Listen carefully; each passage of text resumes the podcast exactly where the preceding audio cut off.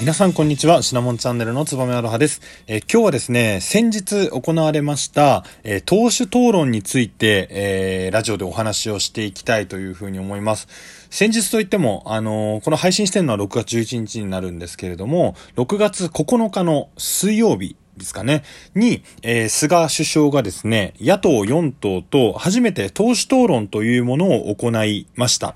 で、えー、党首討論というのはですね、えー、何かというと、まあ、基本的にはですね、え国会、今皆さんがまあ見るかどうかわからないですけれども、目にする国会って予算委員会とかが多いんですね。で、この国会っていうのは、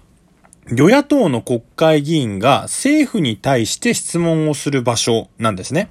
なので、えー、基本的にはですね、質問を受けた菅首相とかは、受けた質問に対して、まあ、誠実に回答をすると。いうようなところになるので、反論とかっていうのは基本的にすることができません。で、この党首討論っていうのは、え他の野党とかですね、政党の、えー、党首、リーダーの人たちと一緒に対等の立場で議論をするっていう場所なので、例えばですね、菅首相が、こうこうこういうことしてないじゃないですか。やってくださいよというふうに、まあ野党、えー、民主党とかですね、の、えー、党首から言われた場合にですね、私はこれだけやってますと。じゃあ逆に、えー、民主党のあなたはですね、どういうことができるんですか？というような質問ができるっていうのが、この党首討論の面白いところになっています。なので、えー、まあ、数ある国会の中のイベントの中でもですね、同志討論っていうのは非常に皆さんにも見てほしいコンテンツかなと個人的には思っています。で、6月9日ですね、どういう流れで党首討論が行われたのかというと、え4時から4時45分まで党首討論っていうのは行われました。まあ、非常に時間は短いです。で、時間配分見てみると、4時から4時半にかけての30分は、今の野党第一党、立憲民主党の枝野代表という方が質問をしています。で、そこからですね、5分刻みで、え維新の代表の片山共同代表、で、4時35分から5分間、国民民主党の玉木代表。4時40分から5分間、共産党の C 委員長がですね、えー、質問を、質問というか討論をしていきます。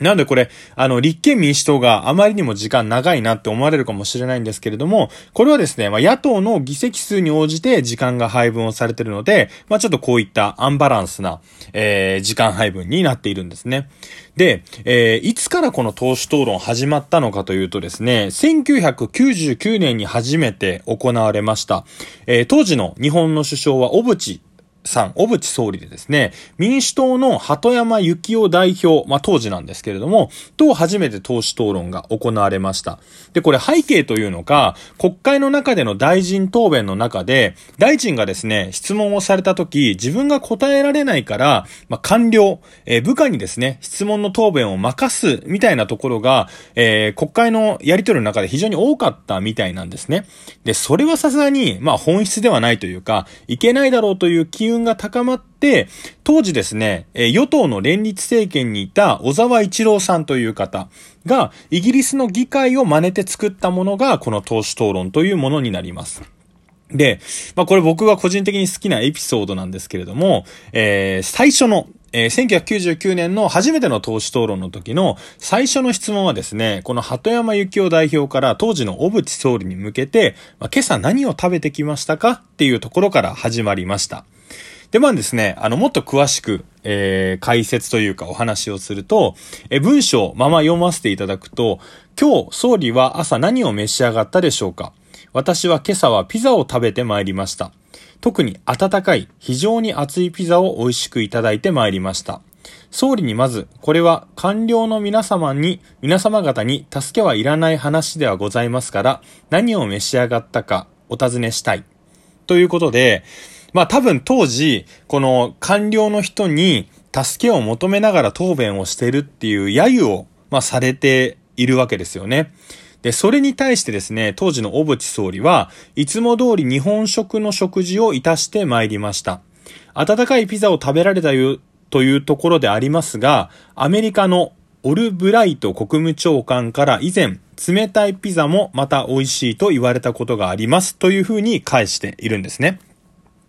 で、このやりとりは非常に面白くてですね、え、この、えー、官僚の助けはいらないと思いますから、あなた何を召し上がったか言ってください。っていう、まず挑発のジャブが来るわけですよね。で、それに対して、まあ私はいつも通り日本食の食事をいただいてきましたと。で、あなた、温かいピザ食べてきたみたいなんですけど、私が聞くところによるとアメリカのオルブライト国務長官は、冷たいピザも美味しいって言ってましたよっていうのは普通の会話なんですけど、これ実はですね、当時ニューヨークタイムズ、アメリカの新聞紙ですけれども、えー、この新聞紙がですね、小渕総理のことを冷めたピザっていうような形で評価したことがあるんですね。なんで、まあ、この返しの裏側にはですね、この冷めたピザも全然まだいけるぜっていうような、えー、反論が加わってるっていうので、このなんていうんですかね、国会の静かな、ちょっと高貴な答弁感っていうのが僕すごい好きなので、このやりとり非常に好きかなと思います。はい。で、またですね、まあこれ、最初の質問なんで飯の話なんだよって思う方いるかもしれないんですけれども、まあイギリスのクエスチョンタイムっていうのが、首相の予定を尋ねることから始まることを参考にしてるので、まあ、鳩山幸夫さんですね、宇宙人宇宙人っていうふうによく、あの、言われてはいるもののですね、これはこう、まあ、外国の伝統に倣って、ちょっと日本風にですね、アレンジをしたやりとりなのかなというふうに思います。で、まあこれ、まあ2部にもする内容でもないのかなと思うんですけれども、ちょっと話していくとですね、えー、4時から、まあ30分間ですね、えー、立憲民主党の枝野代表が質問をしました。で、これからあの、立憲民主党のところとか、あとは維新のところとかっていうお話をしようと思うんですけれども、まあ基本的に話題はですね、皆さん、えー、ご想像の通り、コロナ対策、あとは東京オリンピック・パラリンピック、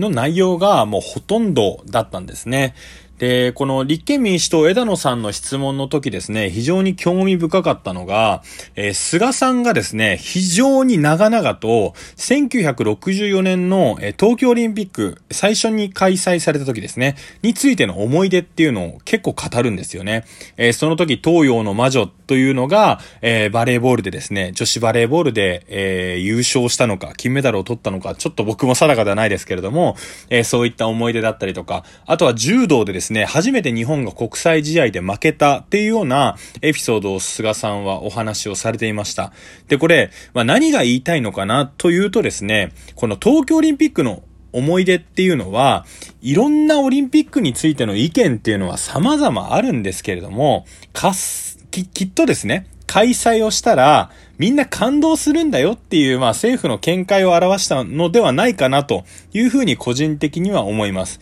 で、これ裏を返すとですね、えー、論理的な、ロジカルな意見っていうのは、政府は何も持ってないよっていうような言い方なのかなというふうに思います。で、先日ですね、あの政府のブレーンも務められている竹中平蔵さんという人がですね、YouTube チャンネルを更新して話していて、オリンピックを開催するべき3つの理由っていうのでですね、で、その中で話していたのが、今までオリンピックが中止されたっていうのは3回あるみたいです。で、いずれも世界大戦が行われた時と。で、1920年にですね、開催されたアントワープオリンピックというものはですね、スペイン風邪、今のインフルエンザが大流行してる時に、その中で行われたオリンピックだったみたいなんですね。で、その中で、え非常に感染、感染対策もしっかりして、えー、まあ、無事というかですね、終わることができたっていうのを引き合いに出して、いや、東京オリンピックやめる理由なんてないですよっていうような形でお話をしていました。で、僕個人的には前もラジオで話はしたんですけれども、えやるかやらないかが、え決まってえー、いないことが気持ち悪いだけであって、僕は別にやるで進めていいのかな。で、なおかつ、えー、おそらく日本政府も、政府もですね、えー、IOC も、JOC もやるっていう方向で今空気的にはもう決まってるじゃないですか。なので、それに対して、えー、やらない方がいいとかっていうのを、えー、意見をすること自体がですね、きっと時間の無駄なのかなというふうに思いますし、えー、もともとこの1964年の東京オリンピックの時もですね、非常にやっぱり日本は戦後復興、えー、一段落した中で、まだ上下水道の整備とか、交通網の整備っていうのは全くできていなかった。で、そんな中で、外国人人を、えー、来させるのはもう無理だろうっていう反対機運っていうのが非常に多かったみたいなんですね。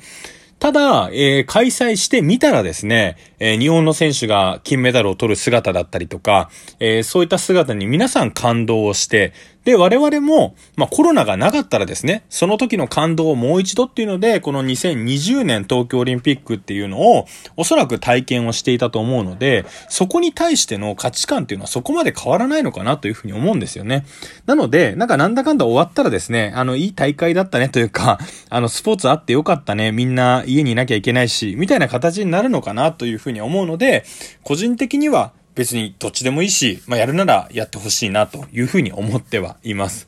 ちょっと話が逸れちゃったんですけれども、この立憲民主党の枝野代表の時にですね、このオリンピックの思い出を語って、ということで、えー、それに応じてですね、枝野さん自体も、まあ、自分がなるべくこう話さないと爪痕残せないですから、討論時間が長くなっちゃうんですね。なんで会話のラリーでいくと、5回から6回くらいの30分時間はあるものの、